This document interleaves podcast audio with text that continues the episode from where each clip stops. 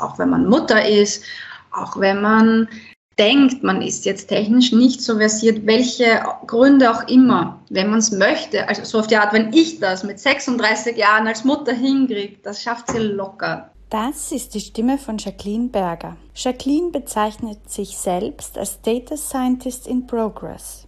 Sie studiert Informatik mit Fokus Data Science in Krems. Bevor sie sich jedoch für diesen Weg entschieden hat, war sie in einem anderen technischen Bereich tätig. Sie hat als Bohringenieurin gearbeitet. Wenn euch die Folge mit Jacqueline gefällt, dann teilt sie sehr gerne mit jemand, den sie gefallen könnte.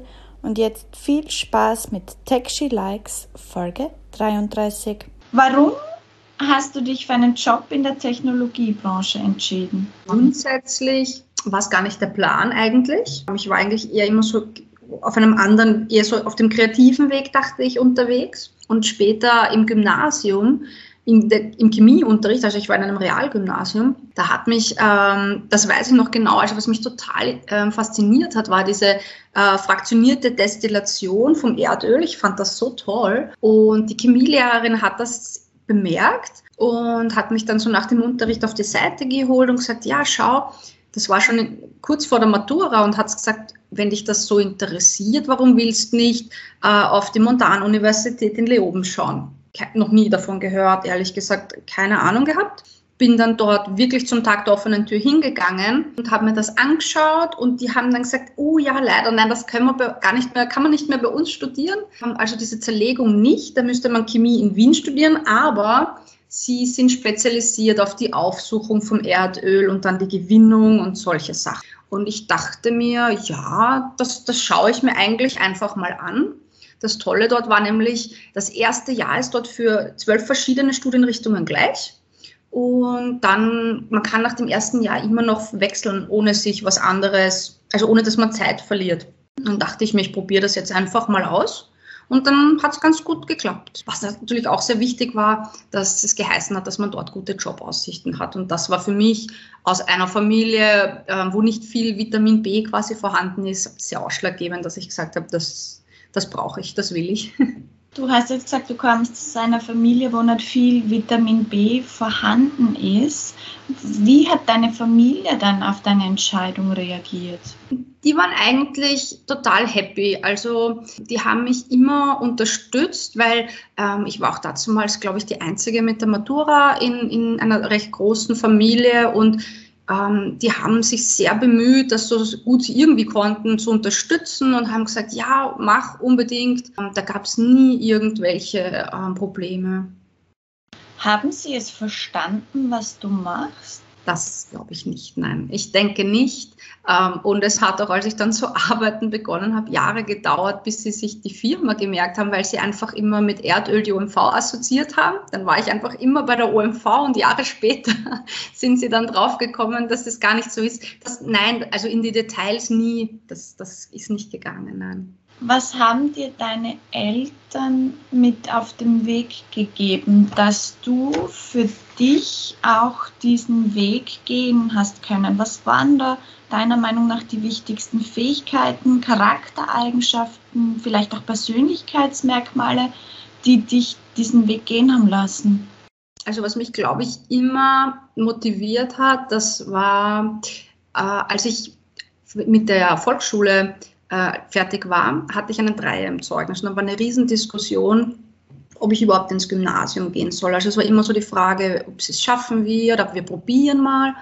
Und es war auch wirklich schwer am Anfang. Also die Noten waren jetzt nicht besonders, also so immer mit recht vielen Vierern. Und meine Mutter hat immer gesagt, die goldene Mitte, wenn du einen Dreier hast, das ist schon super. Ich wurde nie auf Leistung getrimmt, sondern immer einfach schaffen und immer ermutigt für meine Leistungen. Und was, glaube ich, extrem wichtig war, ist auch, dass meine Mutter ist ähm, eine Person, die nie aufgibt. Das habe ich, glaube ich, von ihr übernommen. Also wenn was schief geht, dann probiert man es nochmal und nochmal und nochmal und dieses Nicht-Nachgeben ist, glaube ich, eine Eigenschaft, weil ich würde mich selbst jetzt nicht als besonders intelligent bezeichnen im Sinne von, ich höre was, ich kann das, das geht sofort. Aber ich bin jemand, der sich dann einfach die Stunden lang so lange hinsetzt, bis er es verstanden hat und nicht aufgibt. Und diese Eigenschaft, glaube ich, hat mich schon sehr, sehr weit gebracht. Haben dir deine Eltern bei den Hausübungen geholfen? Das konnten sie nicht. Also ab dem zweiten Gymnasium, also beide haben einen Hauptschulabschluss ähm, und meine Mutter einen Lehrabschluss. Ähm, also ab der, weiß ich nicht, zweiten, zweiten Gymnasium war es da aus. Ja, das kenne ich. Das war bei mir ähnlich. Ich glaube, ich hatte auch mal einen Dreier in der Volksschule. Bei mir war es in Deutsch. Wo hattest du deinen Dreier? Auch in Deutsch. Ich werde es nämlich nicht vergessen. Es war eine Themenverfehlung bei einer bei einer, wir mussten etwas schreiben und irgendwie habe ich es falsch interpretiert und dann war es ein Fetzen und durch diesen Fünfer und später was kam, ist dann der Dreier gewesen im Zeugnis. Ich erinnere mich, für mich war das damals ganz dramatisch, dieser Dreier im Zeugnis. Was hat der mit dir damals gemacht? Das haben meine Eltern komplett von mir ferngehalten. Der Fünfer in, in der Schularbeit, der hat mich nervlich an meine Grenzen gebracht, weil ich so Angst hatte, mit einem Fünfer nach Hause zu kommen. Alles, was danach gefolgt ist, der Dreier und diese ganzen Entscheidungen, das habe ich überhaupt nicht mehr. Als Kind wurde mir das, da war ich nicht eingebunden. Das war mir auch voll egal. Ähm, das haben sie mir, glaube ich, so ein bisschen nicht verheimlicht, aber sie haben da überhaupt kein Ding draus gemacht und deswegen ich hätte jetzt gar keine speziellen Erinnerungen mehr daran. Warum war es so schlimm, mit dem Fünfer nach Hause zu kommen? Wovor hast du dich da gefürchtet? Hm.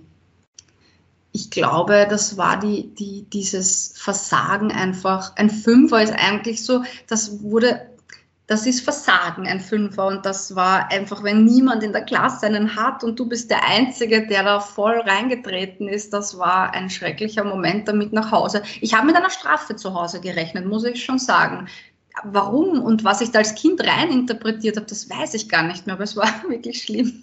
Jetzt, wenn du jetzt diese Lehrperson damals nicht gehabt hättest, die dich auch auf dieses äh, Studium hingewiesen hat, was, wär, was wäre heute? Was wärst du heute? Ich wollte eigentlich gerne was Grafisches machen. Ich tue gern, ähm, auch jetzt wieder, ich bastel gern, ähm, ich male gerne. Ich glaube, ich wäre so in, in diese Richtung gegangen, habe mich aber schon damals zumindest auch davor gefurchten, weil halt die, die Menge an Absolventen und das Verhältnis an offenen Stellen war natürlich nicht so brillant und meine Angst war halt, wenn ich mein Hobby zum Beruf mache, kann ich dann wirklich im entscheidenden Moment ähm, kreativ sein, wenn einer da sitzt und sagt, bitte mach das sei es jetzt zum Beispiel eine Geburtstagseinladung, wenn mein Mann sagt, du, da ist ein Geburtstag, geh mach mal. Und dann stehe ich da und denke, und mein Kopf ist leer. Aber wenn ich einfach ohne Vorgabe mal starte, kommt irgendwas voll Nettes raus. Ich glaube, in der Grafik wäre ich gelandet. Sehr spannend, weil ähm, das war bei mir sehr ähnlich. Ich habe mich für grafische Dinge auch sehr interessiert, aber trotzdem habe ich dann den technischen Weg eingeschlagen, so auch wie du. Als du jetzt durch dieses Studium gegangen bist, bist du da anders wahrgenommen worden als die Männer? Nein, nein. Ähm, ich glaube eher, weil ich ähm, aus Wien war und Leoben hat halt doch alle möglichen Bundesländer vertreten gehabt in den Studenten. Nicht besonders viele Wiener wären mir aufgefallen. Da war das eher das herausstechende Merkmal als das Geschlecht, weil ich hatte doch das Gefühl, dass schon eine Menge Mädchen, es waren sicher 30 Prozent oder mehr mit mir am Anfang und auch später dann in den Spezialisierungen drinnen. Hast du jetzt gerade in dem technischen Studium bemerkt, und ich finde, Leoben ist ja echt so als Burschenclan bekannt. Also ich weiß es auch, ich war in einer Klasse in der Handelsakademie mit ähm, ja, 32 Burschen und sieben Mädchen, ähm, als wir gestartet haben. Und ähm, ich kenne Kollegen, die haben, sind dann auch nach Leoben gegangen. Und das waren halt alles Burschen. Und von der Parallelklasse waren es lustigerweise sogar zwei Mädchen. Aber für mich war das total unerreichbar, Leoben. Also für mich war das echt so der Burschenclan dort. Hast du da einen Unterschied zwischen den Frauen und Männern bemerkt, was jetzt die Art und Weise betrifft, wie sie ins Studium herangegangen sind? Hm, ich muss gestehen, Das traue ich eigentlich nicht. Allerdings war ich auch aufgrund von äh, meiner Persönlichkeit in dem, mit Anfang 20 so, ich war voll der Einzelgänger. Ich habe mir einen Kollegen dort gesucht, der am grimmigsten und am bösesten reinschaut. Mit dem war ich immer unterwegs. Und, und in der Hoffnung, dass mich die Leute ja in Ruhe lassen, war ich dann eigentlich immer so, mit ihm, wir haben das dann immer unser Ding gemacht, aber ich habe jetzt gar nicht so dieses Auge gehabt, die, die, die Menge zu vergleichen. Deswegen ist das ein bisschen schwierig. Ich kann mich aber sehr wohl schon noch an so Lerngemeinschaften erinnern, wo man einfach gemeinsam gesessen ist in den ersten Jahren und Hausübungen gemacht hat. Und ich habe schon das Gefühl, dass das eher die Mädels waren, die dann dort gesessen sind, wenn ich mich so zurückerinnere. Was haben Einzelgängerinnen und Gänger anderen voraus? Ich glaube, den Fokus. Wenn man sich, ähm, ich war ja auch relativ flott fertig und ich glaube, weil der Fokus ist dann klarer, was den Vorteil hat, man ist wahrscheinlich schneller am Ziel.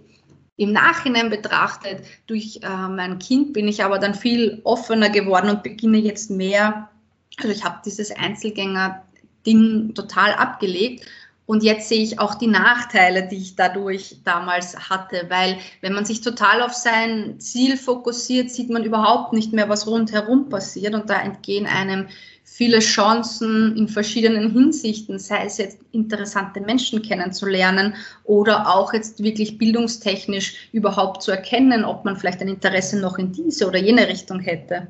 Mich hat äh, letztens jemand gefragt, was quasi das Kind mit mir gemacht hat oder was das Kind zu haben mit mir gemacht hat. Und ich habe dann darauf geantwortet, dass eigentlich ein Kind so eine Chance der Veränderung ist und selbst nochmal neu zu starten, Dinge zu verändern oder Dinge, die einem mal plötzlich auffallen, die einem vorher gar nicht so bewusst wurden. Was ist dir erst bewusst, seit du ein Kind hast? Ich glaube, die Riesenveränderung, die mir stattgefunden hat durch mein Kind, war, äh, dass ich Empathie an, also ich konnte Empathie sehr, also ich kann mich viel besser jetzt in andere Menschen hineinversetzen, habe ich das Gefühl. Also das ist so, meine Superpower, finde ich, geworden durch den Kleinen, diese Empathie. Und das hilft mir beruflich extrem, weil wenn ich ähm, dann oft mit dem Kunden gesprochen habe, habe ich sofort, also war gar keine Schwierigkeit mehr, was sind seine Ambitionen, was möchte er, wo will ich hin und warum agiert er so, wie er es tut. Und auch in meinem Umfeld, in der Nachbarschaft. Ich habe dann die, die, wir haben eine ältere Nachbarin und da, da habe ich dann auch viel öfter gefragt, weil sie ja jetzt inzwischen alleine ist, ob ich einen Einkauf mitnehmen kann. Also man, man wird viel, also ich wurde viel offener und dadurch konnte ich mein Umfeld viel besser wahrnehmen und habe irrsinnig davon profitiert, weil es so erfüllend ist, ähm, eigentlich in einer Gemeinschaft zu sein und dann auch akzeptiert zu werden und andere Menschen zu inspirieren und glücklich zu machen. Das, das liebe ich total jetzt. Hast du es jetzt äh, jemals im, äh, als Nachteil empfunden, dass du eine Frau bist? Also gab es jetzt in deiner mm, ja, Historie als Mädchen, als junge Frau, gab es da Dinge, wo du damit mit deinem Geschlecht konfrontiert wurdest? Ähm, also in der Arbeit, weil ähm, nach der Montanuni bin ich dann ins Öl- und Gasgeschäft gegangen und habe bei einer Firma gestartet, wo auch Akademiker ganz unten beginnen, also richtig so auf der Anlage vor Ort, physische Arbeit und ähm, da war die Sprache natürlich schon recht rau, muss ich sagen. Aber das war nie, ähm, das war nie gegen mich als Person gerichtet, sondern halt allgemeine Witze oder ähm, Anspielungen. Aber ich habe jetzt nie einen Nachteil dadurch gesehen. Ich muss aber auch sagen, ich bin da recht abgehärtet, weil ich bin aufgewachsen fast nur mit Jungs am Fußballplatz quasi und da war ich viele Dinge schon, das habe ich schon dreimal gehört, was die auf der Bohrung sagt, dann war nichts Neues mehr. Im Gegenteil, die fanden es dann natürlich lustig, weil ähm, ich, ich kann dann dieses alte Ich so einschalten und dann bin ich auch so und die finden es total witzig und reden dann mit mir, als wäre ich auch ein Kerl und ähm, ich konnte mich gut anpassen, glaube ich, immer an die Umgebung. Und deswegen habe ich das Gefühl, habe ich eigentlich auch nie einen Nachteil durch mein Geschlecht erlebt. Jetzt ist es bei mir zum Beispiel so, ich bin komplett aufgewachsen unter Mädchen und ich habe das schon oft als Nachteil empfunden, gerade wenn es darum geht, jetzt irgendwie ja, sie auch zu wehren und das auch mit Worten zu wehren. Also bei mir war das so, wenn man mich mit was konfrontiert hat, dann habe ich mich eigentlich zurückgezogen und habe nichts drauf geantwortet, weil, ich, weil mir das unangenehm war, jetzt irgendwie Konter zu bieten. Ist das was, was man eher lernt, wenn man mit Burschen aufwächst? Lustigerweise mit Worten nicht. Also ich konnte mich immer gut wehren in, in, in den Rudeln, sage ich mal, aber als, als ich jung war, war das nie mit Worten. Also da hat es dann auch mal eins auf die Nase gegeben für die frechen Jungs und so. Und diese Eigenschaft hat mich dann eigentlich überhaupt nicht weitergebracht im Berufsleben, weil ähm, so löst kein Erwachsener seine Probleme mehr war sehr schwierig, dann auch die Stimme zu erheben und Kontra zu geben. Wobei ich denke, das liegt auch sehr an meiner Erziehung, weil das war halt doch diese alte klassische von, die Kinder sind jetzt nicht so wie heute, haben nicht so viel Mitspracherecht gehabt und die Meinung wurde jetzt nicht besonders in Betracht gezogen. Also ich wurde eigentlich so eher erzogen im Sinne von, ein klassisches Zitat von meinem Vater, als ich irgendwann vom Gymnasium heimgekommen bin und ihm irgendwas gesagt habe und weil ich habe ihn ausgebessert und er so, wenn ich dir sage, dass der Apfel blau ist, dann ist er blau und wenn das Gymnasium rot sagt, dann ist er blau.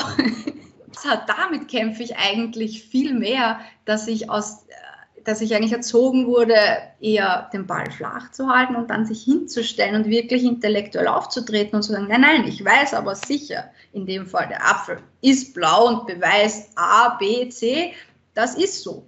Wie gehst du heute damit um, wenn dein Kind etwas besser weiß als du? So wie ich es mir als Kind gewünscht hätte. Ich sage dann, danke, dass du mir das gesagt hast. Auch manchmal sage ich es auch, wenn er nur denkt, er weiß es besser als ich. Aber ich bemühe mich, ihn zu ermutigen, dass er mich sehr wohl ausbessert, dass es sein Recht ist. Es ist so wichtig, wie er es macht, aber er darf.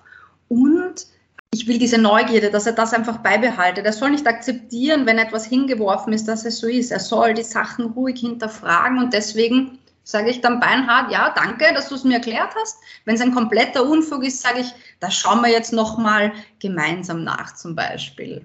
Hast du jetzt in deiner Familie, dadurch, dass du diesen Weg gegangen bist, ja auch als Erste die Matura hattest, andere motiviert, den Weg auch zu gehen? Also gibt es jetzt nach die Familienmitglieder, die sich an dir auch orientiert haben? Ich weiß, dass eine Cousine aber eher mit der da war der Kontakt jetzt nicht so regelmäßig. Sie hat dann auch, glaube ich, die Matura gemacht. Ja, da war nicht so viel. Nein, das würde ich jetzt gar nicht so hinstellen, weil da war der Kontakt eher weniger da.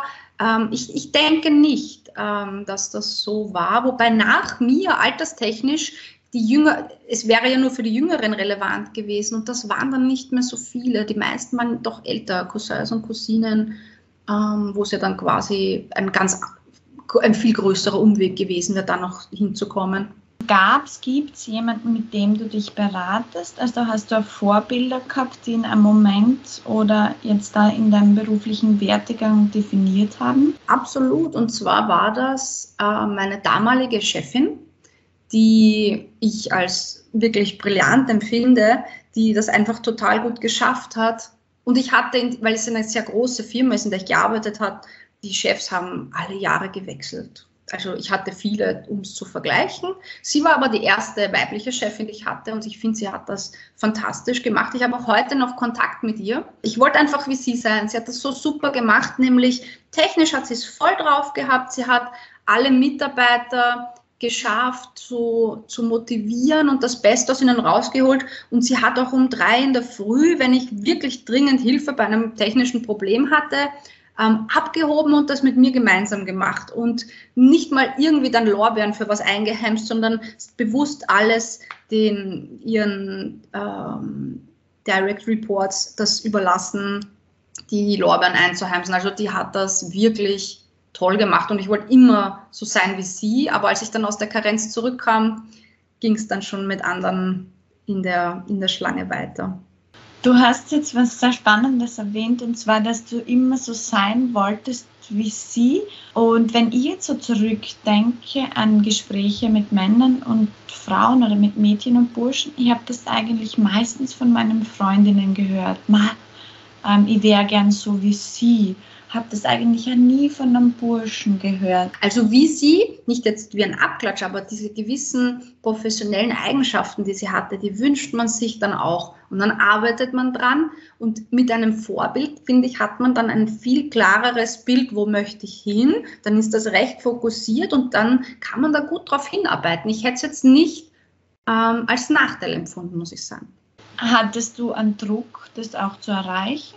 Nein, nein. Das war eher so wie, das ist die Richtung, da will ich hin, da arbeite ich dran. Aber es war mir schon bewusst, ich, sie hat doch mehrere Jahre Berufserfahrung gehabt als ich, dass ich auch Äpfel mit Äpfel vergleichen muss. Das wäre, ähm, ja, also die Erfahrung spielt in dem Beruf doch eine große Rolle. Wo kommen die Menschen her? Was hat sie zu dem gemacht, was sie sind? Und nachdem ich natürlich einen anderen Background hatte, konnte ich also Druck habe ich mir da keinen gemacht. Ich wollte in diese Richtung, ich wollte auch in, so, so werden, aber Druck war da keiner da. Wenn du jetzt zurückdenkst, in welchem Moment deines Lebens hast du am meisten gelernt? Im intellektuellen Sinn von fachlichen Kenntnissen sicher auf der Uni und die Social Skills bestimmt, als ich Mutter wurde und vor allem als Mutter dann wieder ins Berufsleben zurückzukommen, das ist irgendwie so wie, man geht in sein altes Leben zurück, ist aber fast ein anderer Mensch und sieht dann die Welt komplett anders. Also die Social Skills habe ich sicher durch das Mutterwerden erlernt. Wann bist du ganz in deinem Element? Wenn ich kreativ sein kann, wenn ich Zeit habe und mich hinsetze mit einem Stück Papier oder mit der Nähmaschine oder was auch immer ich gerade habe und ich habe Zeit und kann das machen, worauf ich gerade Lust habe, da bin ich eigentlich dann im Flow drinnen. Siehst du jetzt deinen Job in der Technik mehr als Selbstverwirklichung oder eher als Handwerk? Als Handwerk würde ich es eher bezeichnen. Also der Beruf verschafft mir das Geld, um mein Leben zu leben. Aber ich bin jetzt eben in einer Umorientierung, wo hoffentlich meine neue ähm, Spezialisierung mich dann mehr zu der Erfüllung bringt, hoffe ich. Aber du bleibst im Technikbereich. Ja. Von Erdöl und Erdgas jetzt ähm, in einem Educational Leave für die IT-Branche und Data Science. Also ich möchte da jetzt eigentlich schon, es bleibt technisch, aber es geht nur ein bisschen in eine andere Richtung. Was hat dich dazu motiviert, jetzt in die IT-Branche umzusteigen? Ich habe ja auch gesehen auf deinem LinkedIn-Profil, dass du ja auch MOOCs gemacht hast ähm, zur Umorientierung. Was hat dich dazu motiviert? Wie bist du auf die Idee gekommen? Ich habe in meiner Person, die ich dann als Mutter war, meine Rolle in der anderen Branche nicht mehr gesehen. Ich war echt nicht erfüllt und ich hatte auch das Gefühl, dass ich der Firma, Bevor ich ein Kind hatte, war ich immer die Erste, die aufgezeigt hat, wenn es eine extra Aufgabe gab, wenn irgendeine Arbeit zu erledigen war, die keiner tun wollte, war ich da. Als ich ein Kind hatte, wollte ich das nicht mehr sein, weil ich mich mit meinem Kind, ich wollte Zeit mit meinem Kind auch verbringen und dann hebt man nicht mehr am Wochenende oder mitten in der Nacht ab, unabhängig davon, dass ich es energietechnisch gar nicht geschafft hätte. Ähm, und dann war ich in der Firma eigentlich so ein bisschen am Abstellgleis, weil ich nicht mehr diese Verfügbarkeit, die doch viel ausmacht in der Firma, bieten konnte. War ich unzufrieden und die Firma in Wahrheit wahrscheinlich auch nicht besonders glücklich, weil sie nicht wussten, wohin mit mir recht. Hast du das Gefühl, dass die IT eine Technikbranche ist, die offener ist für Chancengleichheit, offener für Diversität, auch offener für Mütter, ähm, viel offener für Flexibilität und ja, Vereinbarkeit, Familie und Beruf. Absolut. Also ich denke mir auf jeden Fall, dass das ähm, einfacher sein wird.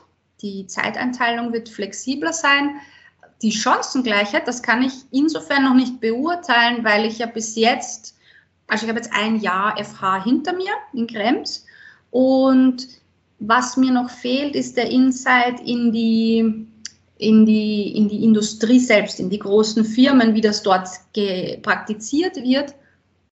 Deswegen, da, da traue ich mir nicht sagen, aber ich glaube, die Vereinbarkeit, äh, gerade für Mütter und, und freie Zeitanteilung, wird dort bedeutend einfacher sein. Ja.